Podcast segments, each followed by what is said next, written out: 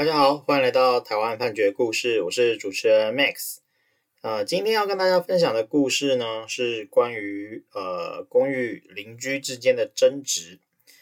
啊、那我们呢故事的主角是叫阿玲哦。阿玲呢，她在一百零四年的时候呢，买了呃某个公寓它的二楼啊。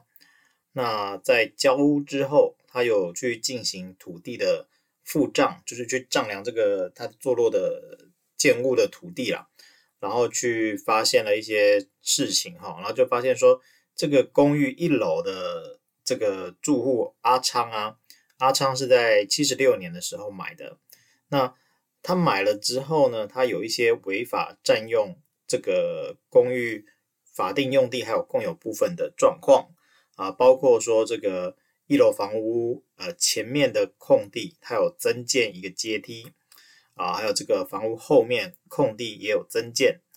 然后是天井的空地有加盖这个铁皮的屋顶，啊，最后是这个在地下防空避难室，就地下室的部分啊，有加挂门锁，堆放自有杂物，有四件事情这样子。那阿玲呃知道了这样的状况，他就去跟阿昌去做协商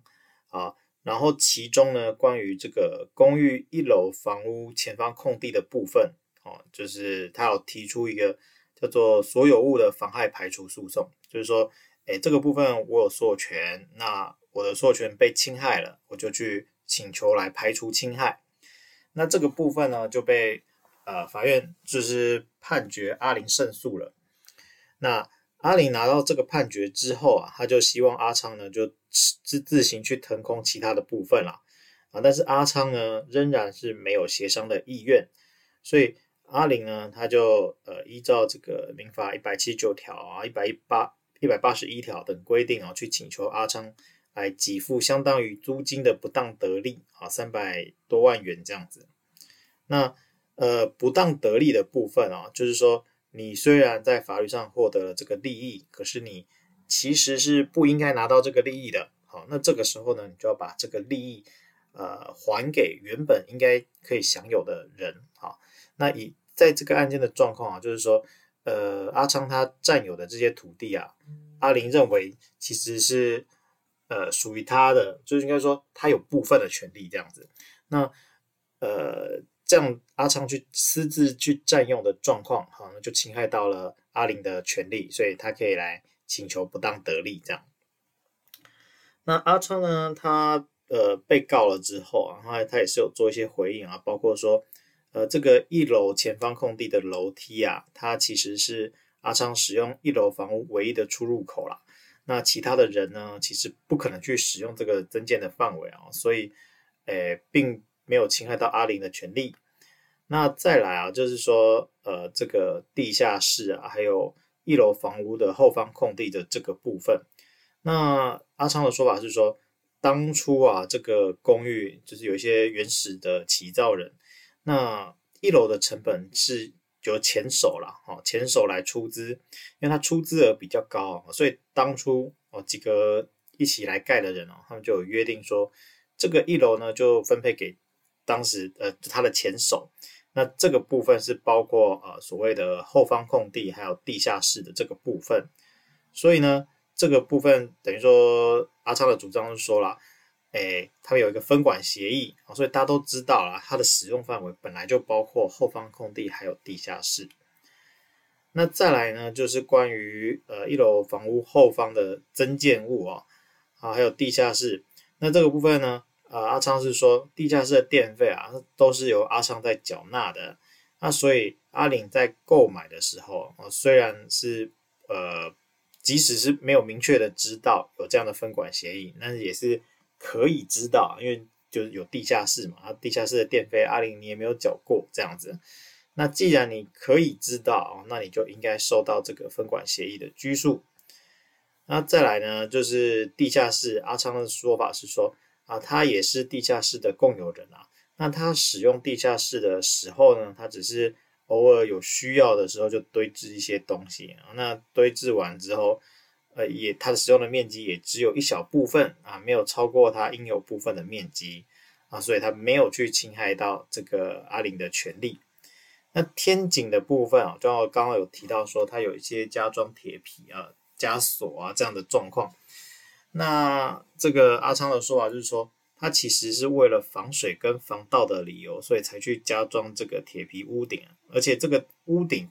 应应该说也不是阿昌去加装的啊，那所以就不关他的事啊。简单来讲是这样。那这个案件呢，进了法院之后啊，法院就说啊，首先呢是关于这个地下室的部分，好，那他们有去现场去勘验，那勘验的时候啊，就发现说这个地下室的出入口有两个，一个是呢阿昌自己家啊，另外一个是这个公寓呃公共楼梯下方也有一个出入口，所以呢这个公寓的所有人啊，其实都可以经由这个呃公寓。公共楼梯下方的出入口来进入这个地下室，而且呢，这个地下室啊，依照当天勘验的状况是确实是一个空屋啊，那就是就呃空空的，好这样子，那就是没有证据去证明说阿昌确实有占用地下室的状况。好，那这个部分呢，呃，法院就认为说阿玲请求这个部分的租金的不当得利啊，这个是没有道理的，那就把它驳回。那至于这个增建楼梯啊，就是在一楼前面增增建楼梯的这个部分，呃，首先是这个这个部分其实是前案啊，就是我们前面提到说，他有另外一个判决已经有认定说是有侵害到阿玲的呃这个所有权。好，那既然已经被侵害到所有权，这个部分是前案已经认定，那在这边啊，法院他就不会再去做一个矛盾的认定，所以呢，呃。法院呢，他就是说，哎，虽然啊，就是，呃，阿昌，你有说这个楼梯是出入口是为了你自己哦，啊，可是呢，在前案啊，也有一些证人啊，就是说，哎，一些邻居啊，就是说，有时候机车跟脚踏车都会停放到这个建物的前面啊，所以他们有一些使用这个空地的需求，那你，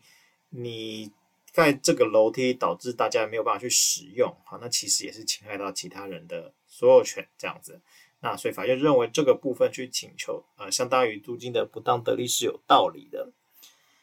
那再来关于就是呃一楼后方增建的部分，哈，那就是涉及到这这些公寓的住户之间啊，到底有没有一个分管协议啊？那就是说我们对于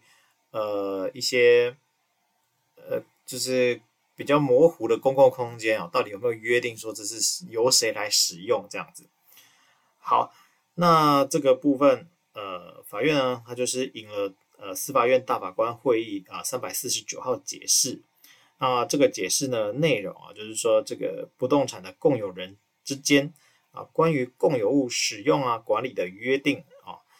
就是我们相互间可能有约定了啊。那对于这个受让人或是取得物权的智人啊，就是后手，这必须是以。受让或取得的时候啊，知悉这个情况啊，或者是可得而知者为限啊，才具有效力。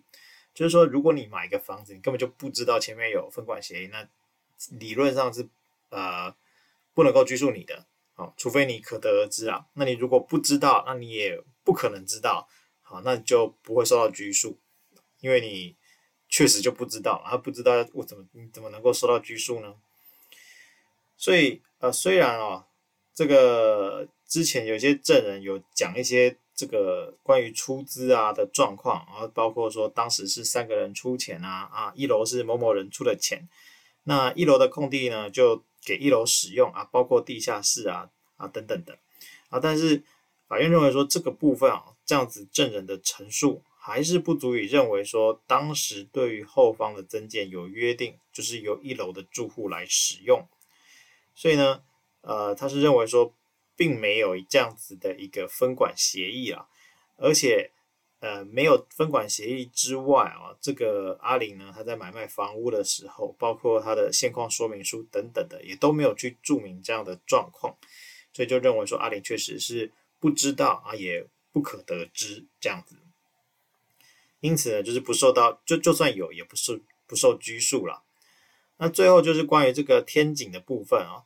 呃，法官认为说这个天井坐落的土地啊，其实不会灭失啦，啊，也不太会因为雨天或者是其他人呃攀入啊，然后就导致这个价值的减损。所以呢，阿昌啊，在这个天井上方覆盖铁皮啊，在墙面上铺设瓷砖啊，这些行为啊都不属于共有物的保存行为。那所以这个部分啊，阿昌他去占用公共有物的部分是超过他应有部分啊，所以导致阿玲受到损害啊。因为这样子的状况啊，所以法院最后就认为说阿玲在。呃，一部分的主张是有道理的，那最后呢，就判给他相当于租金的不当得利七万多元这样子。好，那我们今天分享的故事是这个台湾台北地方法院一百零九年度数字第六二四五号的民事判决。我们每周一都会更新，欢迎大家有意见可以回馈给我们，或是告诉我们你们想听的主题，让我们一起来听判决里的故事。我们下周再会。